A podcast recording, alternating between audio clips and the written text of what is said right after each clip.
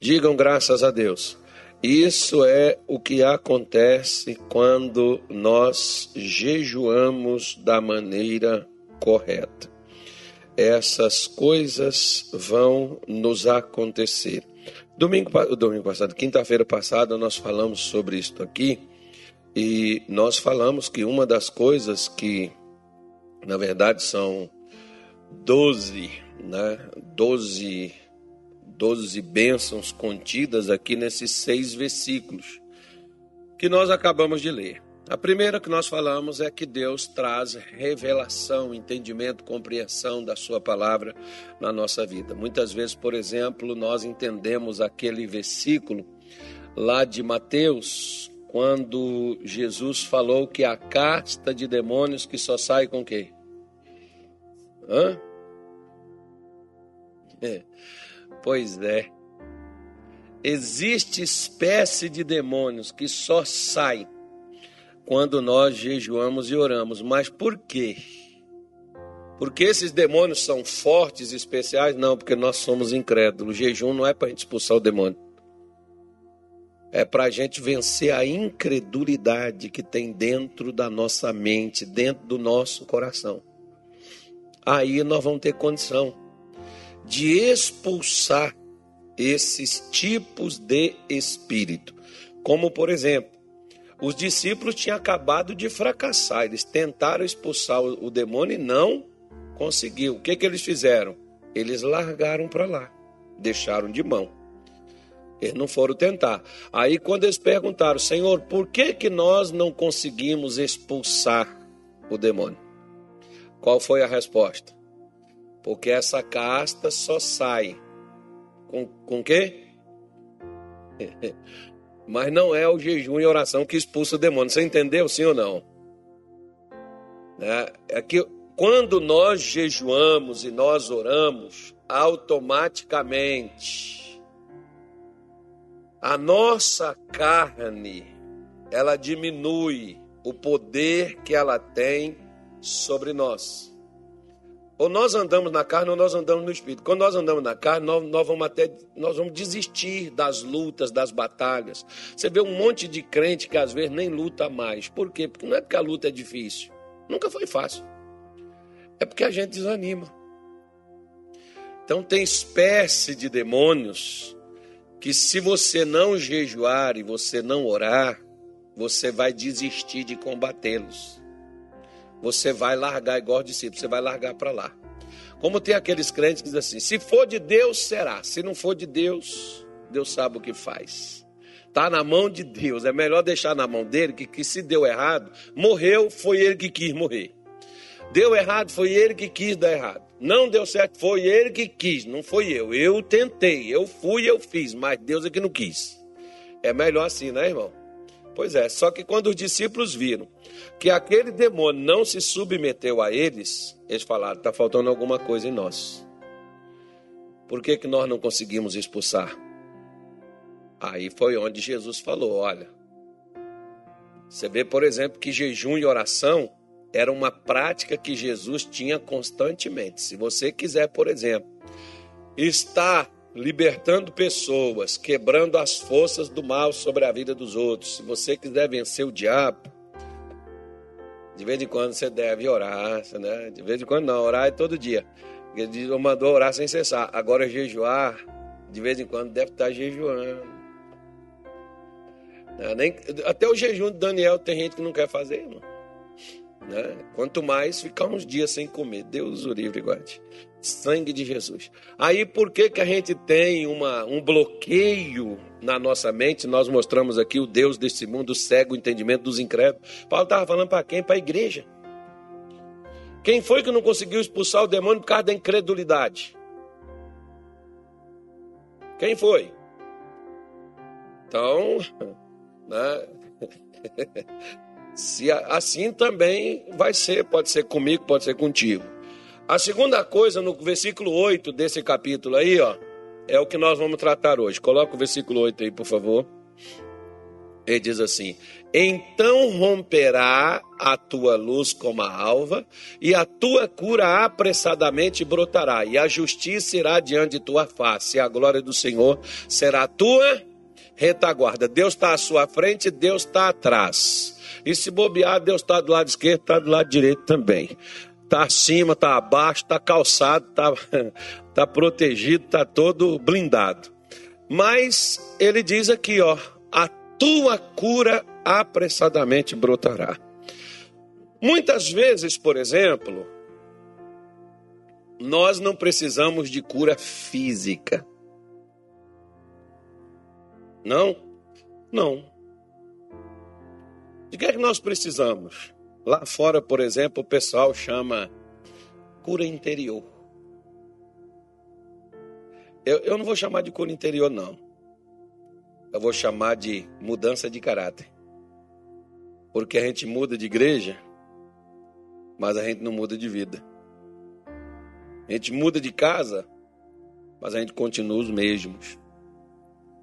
Então nós vamos falar dessa mudança que começa dentro de cada um de nós. Porque quando nós jejuamos, o jejum é justamente para tirar de nós aquilo que às vezes nós não vemos que temos. Eu sempre falo isso que quem tem uns odores no corpo, às vezes não sente, mas quem passa perto dessa pessoa vai sentir. Porque nós somos imunes aos nossos cheiros.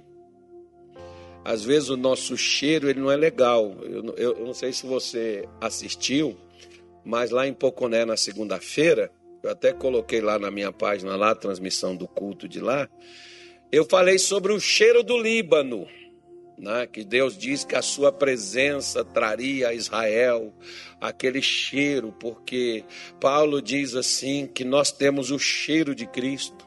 Para a igreja lá de Filipos, Paulo falou como sacrifício agradável, como cheiro agradável. Então tem um cheiro. Né? Então nós, nós muitas vezes somos imunes a esse cheiro nosso.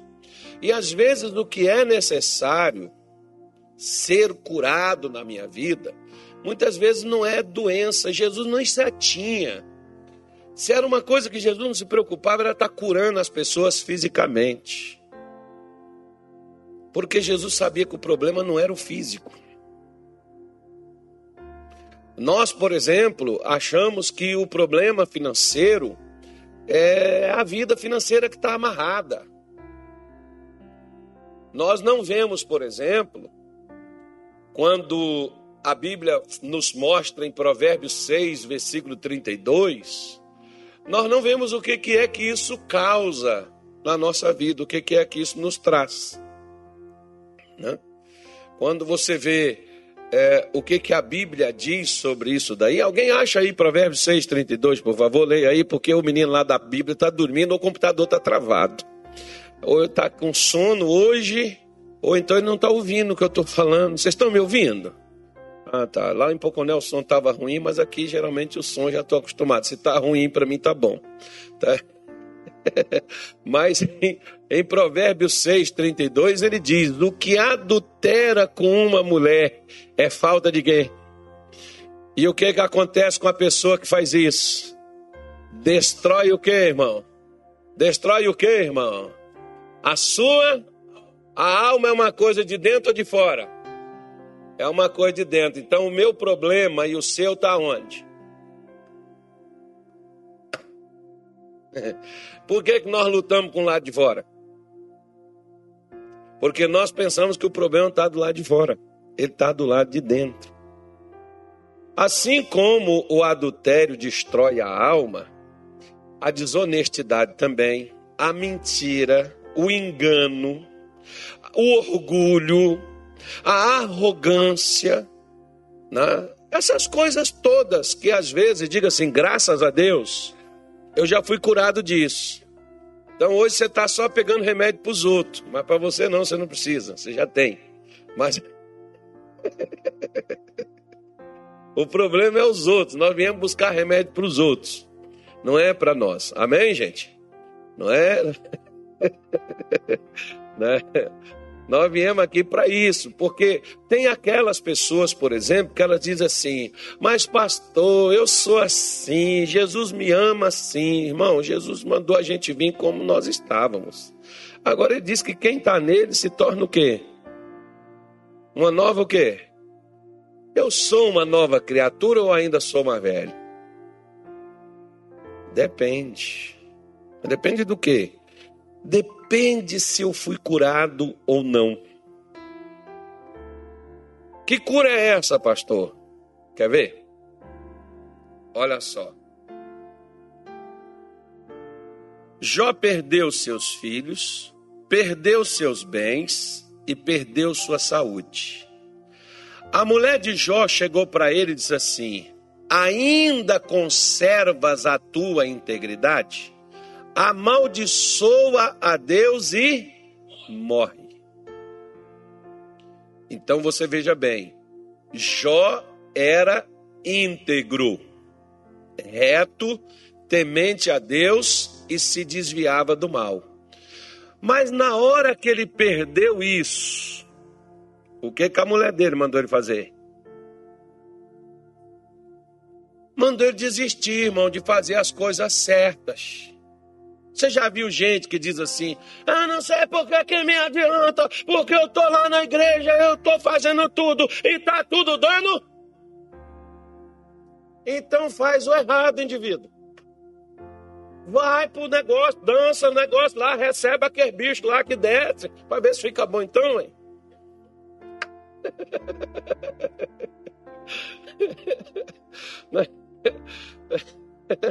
Não, não tem hora que dá vontade de falar isso com os crentes?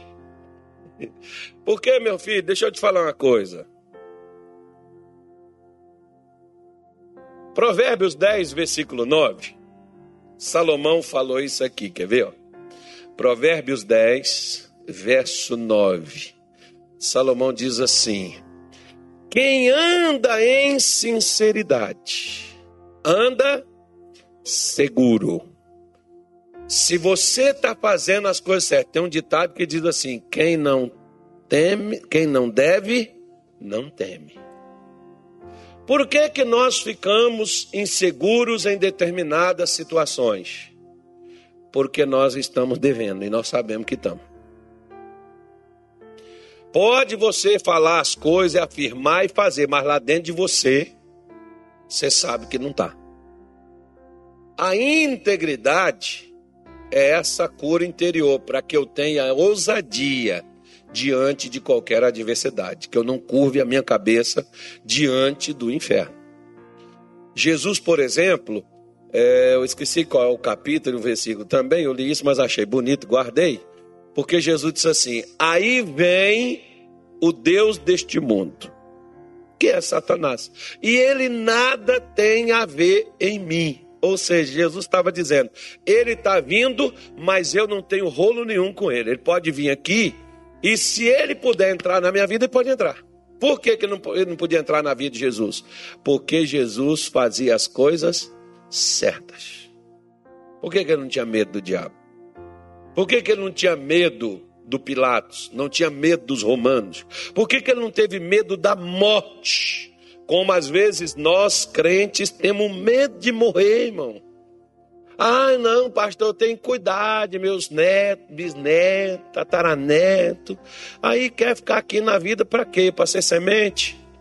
Né? Mas não é porque tem medo de morrer. E para onde é que eu vou?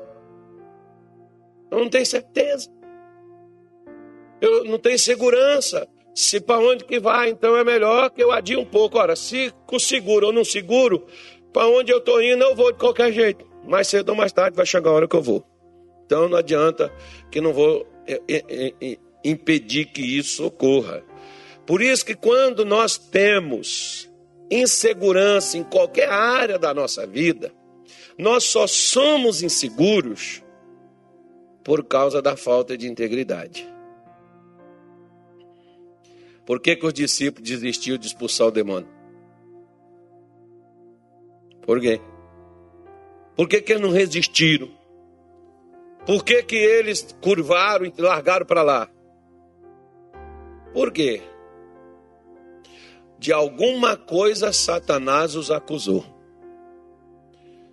E ele é acusador nosso. Segundo diz, por exemplo, o capítulo 12, lá de Apocalipse, versículo 7 em diante, mostra claramente que Satanás é o acusador dos nossos irmãos e ele nos acusa diante de Deus de dia e de noite. Você está dormindo e ele está diante de Deus acusando você. Está vendo? Olha lá o caso, está dormindo.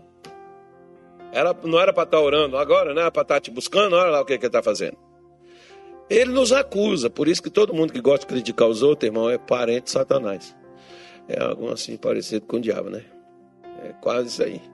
É, porque ele que gosta de estar tá acusando a pessoa de qual, qualquer coisa. Tem gente que se a gente está sorrindo, a gente está rindo demais. É, né? Brincalhão não leva as coisas a sério. Se você fala, faz as coisas a sério, ah, é muito duro, fala muito forte, pega muito pesado. Ah, então não tem jeito, irmão. Então não tem jeito. Né? Então não adianta não, porque se é mole é, é muito, muito, né, muito, não, não é melhor assim ser pegar pesado. Então quando ele diz para nós que quem anda na sinceridade está seguro, mas quem não usa da sinceridade fica de que forma? De que forma que a pessoa vai ficar? Provérbios 10, 9. O que que ele diz que acontece com o cidadão que não está na integridade, na sinceridade do seu coração? Essa pessoa vai estar o quê? Pervertida. Vai fazer bobagem, vai fazer besteira. Vai dar BO. Vai dar boletim de ocorrência. Por quê? Porque o cidadão fez o que não devia fazer. Por que, que olha para cá, por que, que nós temos que estar tá pedindo perdão a Deus e às pessoas quase que constantemente? Por quê? Hã? Por quê? Porque se a gente não fizesse coisa errada, a gente precisaria pedir perdão. Qual é a melhor maneira para você e eu não termos que pedir perdão a ninguém? É evitar errar, irmão. E a cura que Deus quer me curar é justamente isso. Para mim, tem gente, tem crente, que ele já chega diante de Deus, todo dia a oração dele começa assim: Senhor, perdoa os meus pecados. É a oração da pessoa. Ela só chega diante de Deus com esse tipo de oração. Está sempre errado. Quando a gente vê, por exemplo, que lá em João, no capítulo de número 9, no versículo de número 31, Jesus disse assim: foi, foi, foi Jesus que eu? Não, quem falou isso foi o cego. Não, não foi o cego também não. O ex-cego, você já ouviu o ex-cego? Pois é, o ex-cego falou: Ora, nós sabemos que Deus não ouve a pecadores, mas aqueles que são tementes a Ele, faz a sua vontade, a esse Ele Estava a discussão para saber se foi Jesus que curou, se não foi Jesus, porque não pode, é, não, ele não podia fazer um negócio desse, se foi ele, não foi. Aí o cego foi virou e falou: Ó, vamos, você sabe de uma coisa, todo mundo é ciente disso. Deus não ouve pecador. Porque a única oração que Deus ouve do pecador, você sabe qual é? É a do perdão.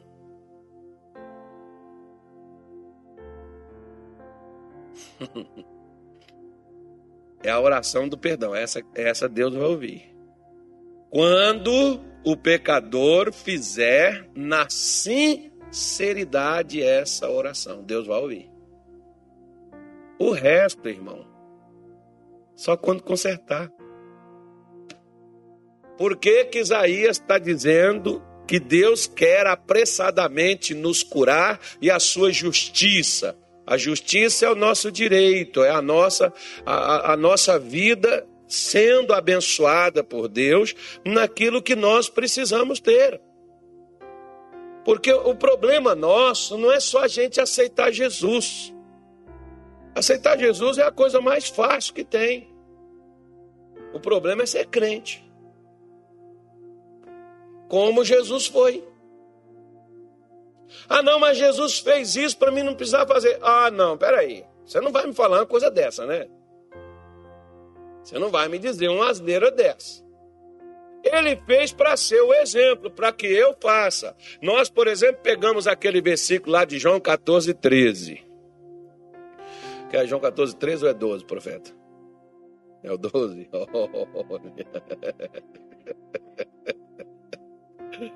profeta, profeta.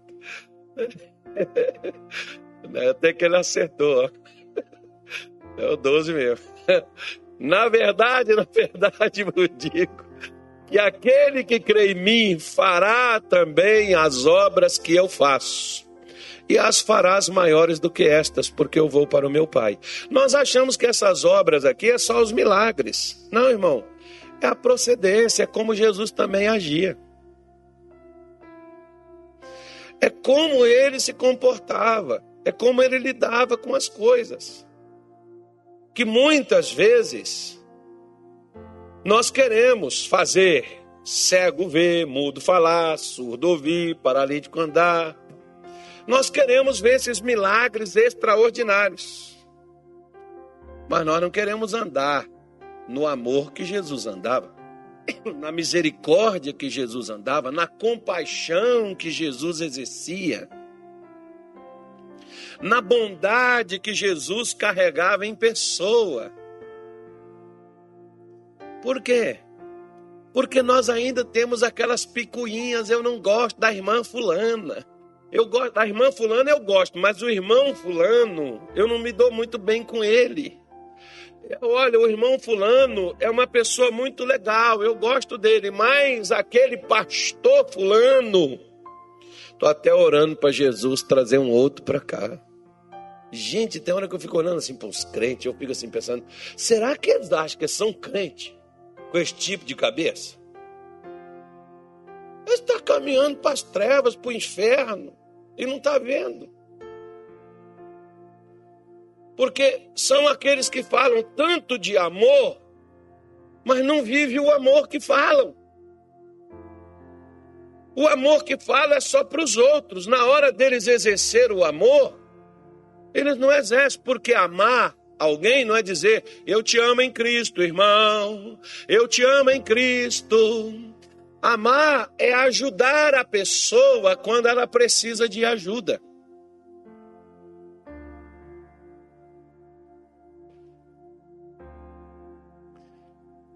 mas eu tenho meus prediletos que eu vou ajudar. Os outros não, porque os outros não é do meu time. O meu santo não bate com o santo deles. Ora, se o santo é o mesmo, só tem um santo. Como é que o santo meu é diferente do santo do outro? Então, em algum lugar tem alguma coisa errada, tem um santo diferente. Então nós precisamos ser curados na nossa integridade, né? andarmos diante de Deus né? Na nossa integridade. Você veja bem, por exemplo, Jó capítulo 2, versículo 3. Olha o que que Deus. Eu, eu fico, quando eu leio esse versículo, eu fico pensando em mim. Será quando Satanás chega lá, o que que Deus fala acerca da minha pessoa? Porque de Jó ele diz assim: Disse o Senhor a Satanás: Observastes o meu servo Jó, porque ninguém há na terra semelhante a ele. Homem sincero.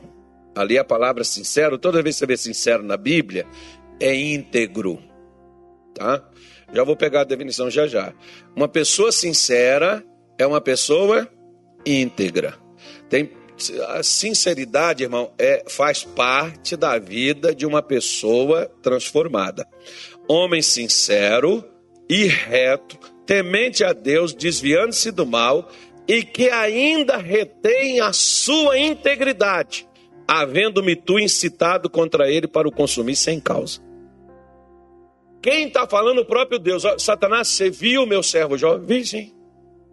Pois é, você viu que ele ainda, mesmo depois que você se levantou contra ele e que eu deixei você, que Deus literalmente, irmão, preste atenção. Às vezes, Deus vai deixar a gente ser testado na nossa integridade. quando, por exemplo, alguém chega e te faz uma pergunta. Mas essa pergunta, às vezes, ela pode te incriminar, né? Aí nós mentimos, porque nós podemos perder uma posição. O missionário diz assim: é melhor você ficar vermelho por alguns instantes do que amarelo pelo resto da vida. Só que, por não sermos sinceros,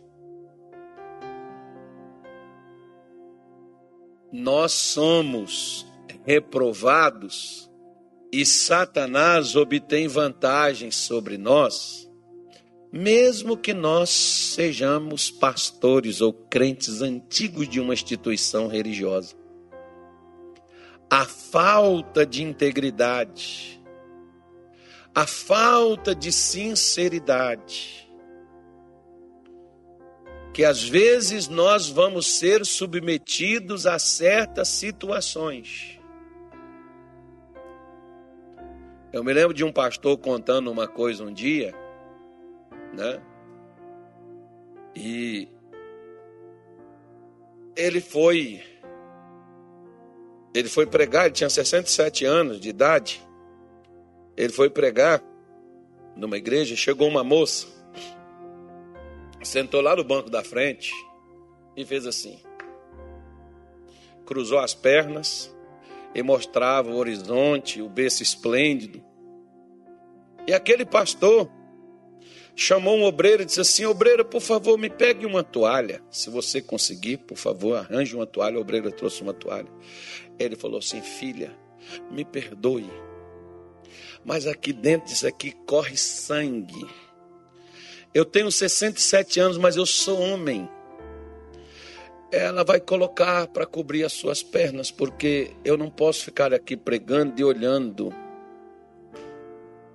para o seu corpo como ele está exposto.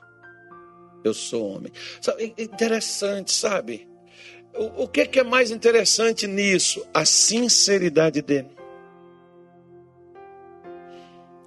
Às vezes tem mulher que ela chega comigo e diz assim, pastor, às vezes vem com o marido para falar, né?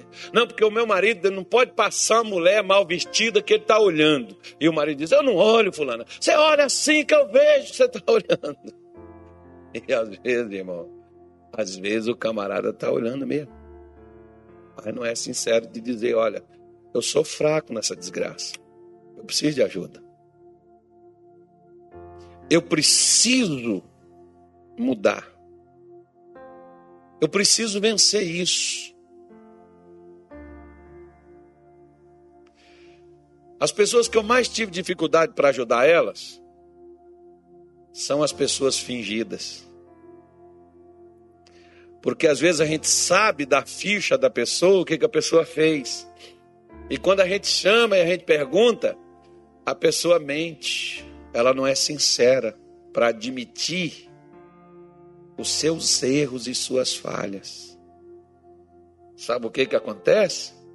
A pessoa perde aquilo que Deus ele tem para fazer na vida dela. A falta da sinceridade. Como Deus está dizendo aqui, ó, e não é só Deus que olha se eu sou sincero ou não, porque Deus está dizendo: observaste o diabo fica me observando quando eu vou fechar um negócio. O diabo fica me observando quando eu estou fora, principalmente fora da igreja, porque fora da igreja, irmão, não precisa ninguém nos observar. Nós somos tudo bonitinho.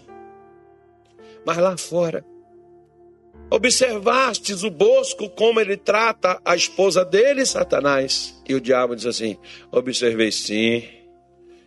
E é por isso que as orações dele não é respondida, né, Senhor? Porque ele maltrata ela. Por isso a minha mulher, por exemplo, ela diz assim: Você vai fazer culto, né? Eu digo: Vou. Quer que Deus te responda? Sim. Então me trata bem. Olha que chantagem, irmão. Isso é chantagem, né? Isso é. Isso aí, como é que chama isso aí? Assédio moral, um negócio desse, né? Não, não me trata bem, não. Você vê se o diabo vai sair. Não me trata bem, não, porque quem falou isso foi Pedro, né? Na sua primeira carta, no capítulo, perdão, não estou com Covid, não, tá, gente? É que eu, eu comi uma, uma, uma granola ali, acho que não. Vou beber uma água para ver se melhora.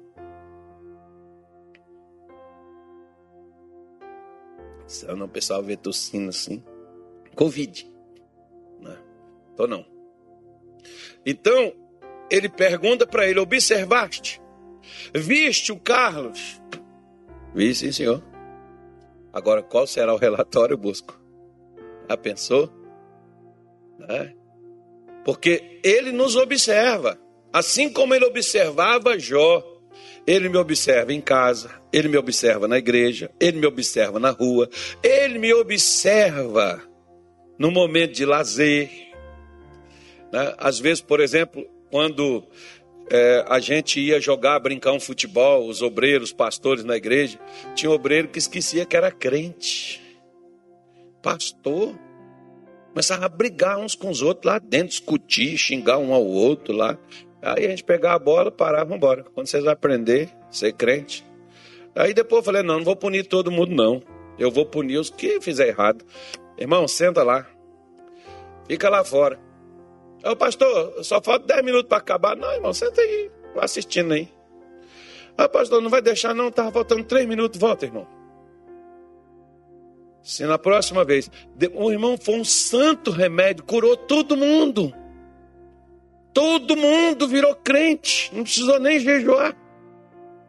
Eu desço no jejum de bola. Não vai brincar, não vai jogar se você for ofender o irmão. Se você for ali bater no irmão de graça, ser violento no futebol, não vai. Você é um cristão. Você, a, a, a, gente brincava assim na semana da Santa Ceia. Como é que você vai tomar a ceia, irmão? Quando você lembrou que você foi no meio do irmão, pá, arrebentou o irmão, quebrou a canela dele. Como é que você vai lá comer o corpo, comer o corpo de Cristo, beber do sangue do Cordeiro? Como é você vai fazer um negócio desse? Para o pessoal poder aprender, mas peraí. Em tudo que nós fazemos, em tudo que você faz, que eu faço, Satanás está observando. E Deus também. Porque se Deus perguntou, observaste? Viu? Ele também está vendo. Deus observa o que eu faço. Não é, na, não é só na igreja, como eu disse para você, na igreja não é o nosso problema. Nosso problema é no trabalho. Como é que você vai lá no seu trabalho? Na hora que o seu patrão não está. Como é que você é?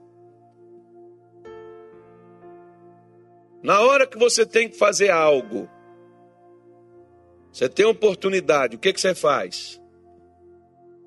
É essas coisas que às vezes, hoje, nesses dias, nessas épocas, nesses tempos, nós não estamos cuidando disso. E Deus quer estar à nossa frente, à nossa retaguarda, Ele quer estar à nossa direita, à nossa esquerda, acima de nós, embaixo de nós.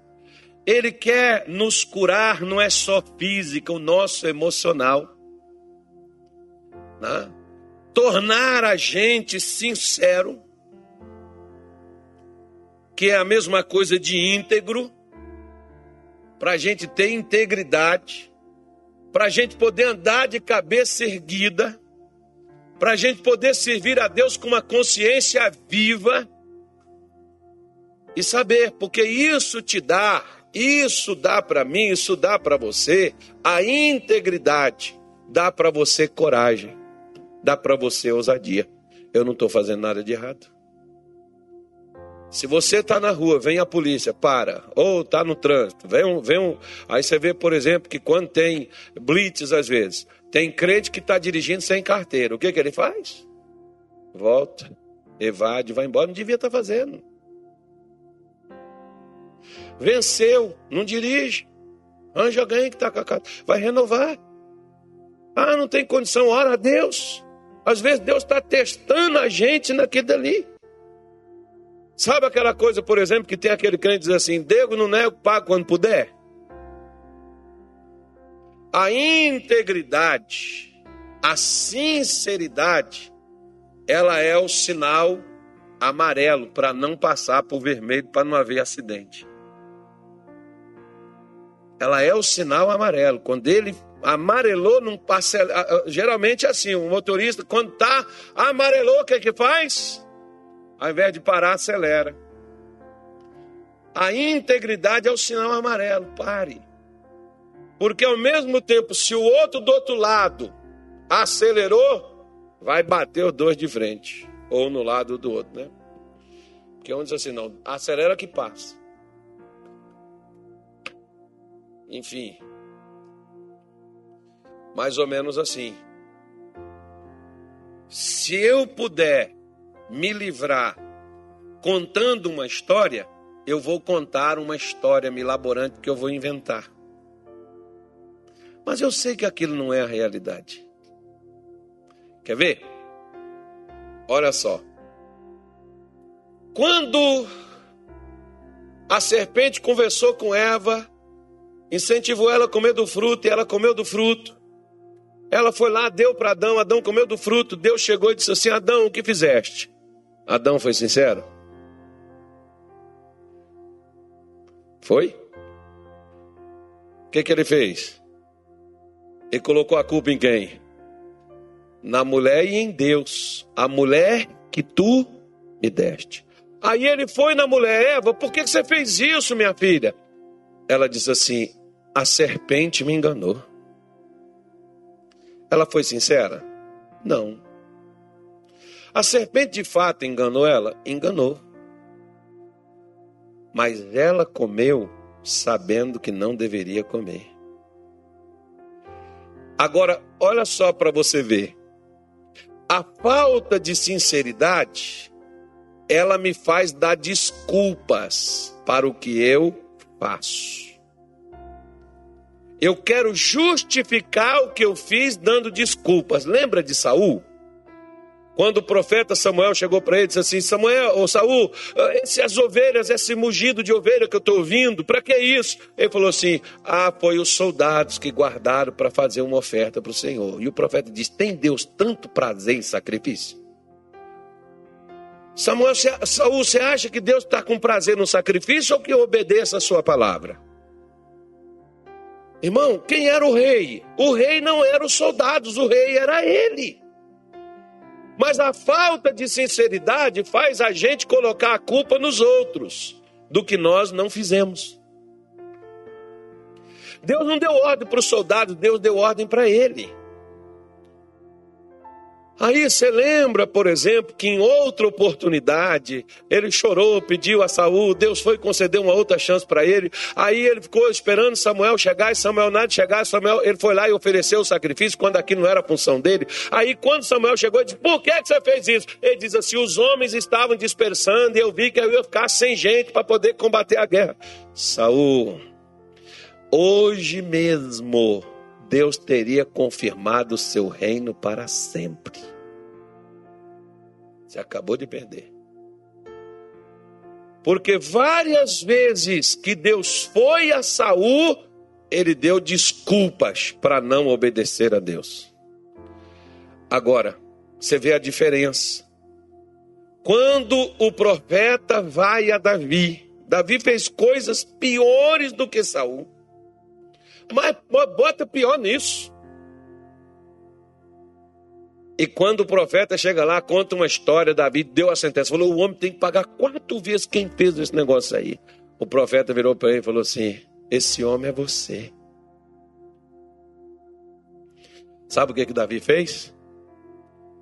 Ele diz assim: pequei, somente pequei e fiz o que era mal aos olhos do Senhor.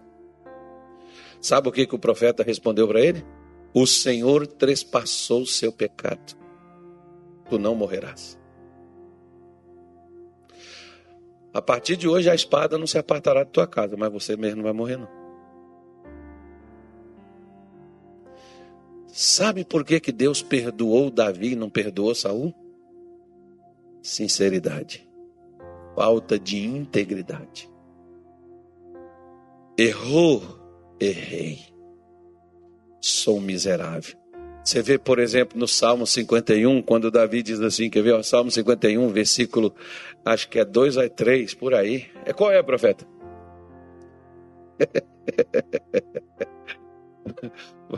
volta no 1, por favor, volta no 1. Tem misericórdia de mim, ó Deus, segundo tua benignidade, apaga as minhas transgressões, segundo a multidão de tuas misericórdias. Versículo 2. Lava-me completamente da minha iniquidade, purifica-me do meu pecado. 3 porque eu conheço as minhas transgressões. Irmão, você conhece suas falhas?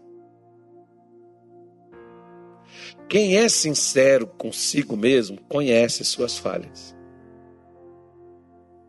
Você conhece? Você fala, não, eu pastor, eu sou crente, eu estou na igreja. Eu também, irmão, eu sou pastor, mas eu também erro.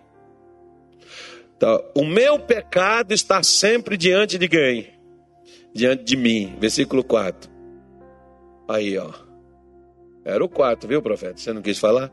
Contra ti, contra ti somente pequei e fiz o que a teus olhos é mal, para que seja justificado quando falares e puro quando julgares. Versículo 5.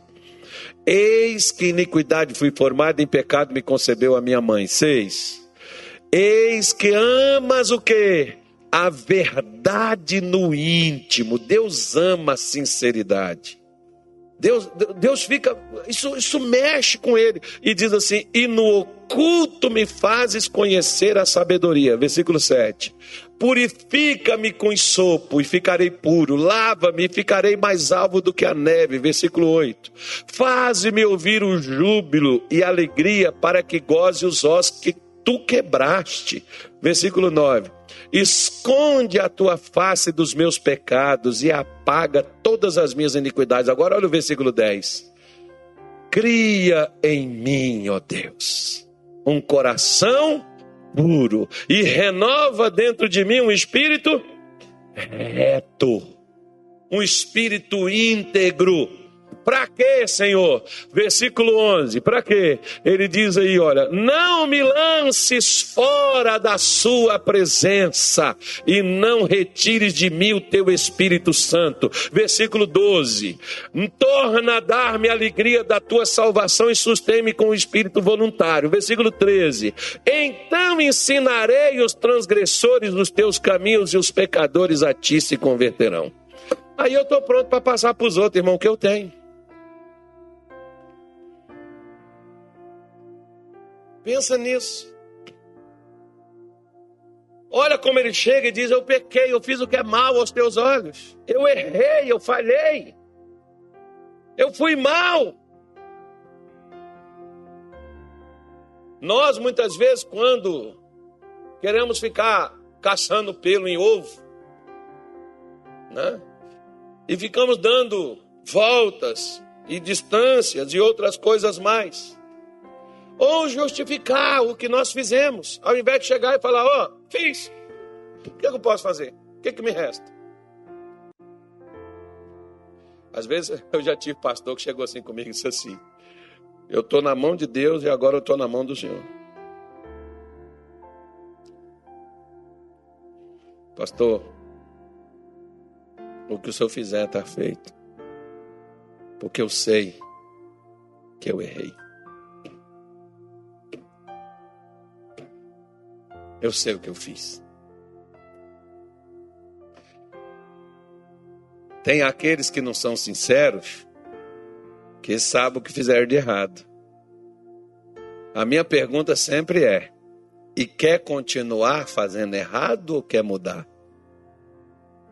Porque tem uns que não admitem nem quando a gente mostra as provas. Como a gente não vai ficar botando na internet o que eles põem, mostrando aquelas coisas, a gente não vai fazer isso né? porque as provas ficam com Deus para o dia do juízo. Se não arrepender, já tem um destino para onde que vai. Se arrepender, Deus tem misericórdia, porque Deus ama a sinceridade. Né? E Ele se agrada da verdade no íntimo, dentro de nós. Então, a cura interior é a gente usar da sinceridade da nossa vida. Você está com medo? Não precisa ser mentir que está com a fé.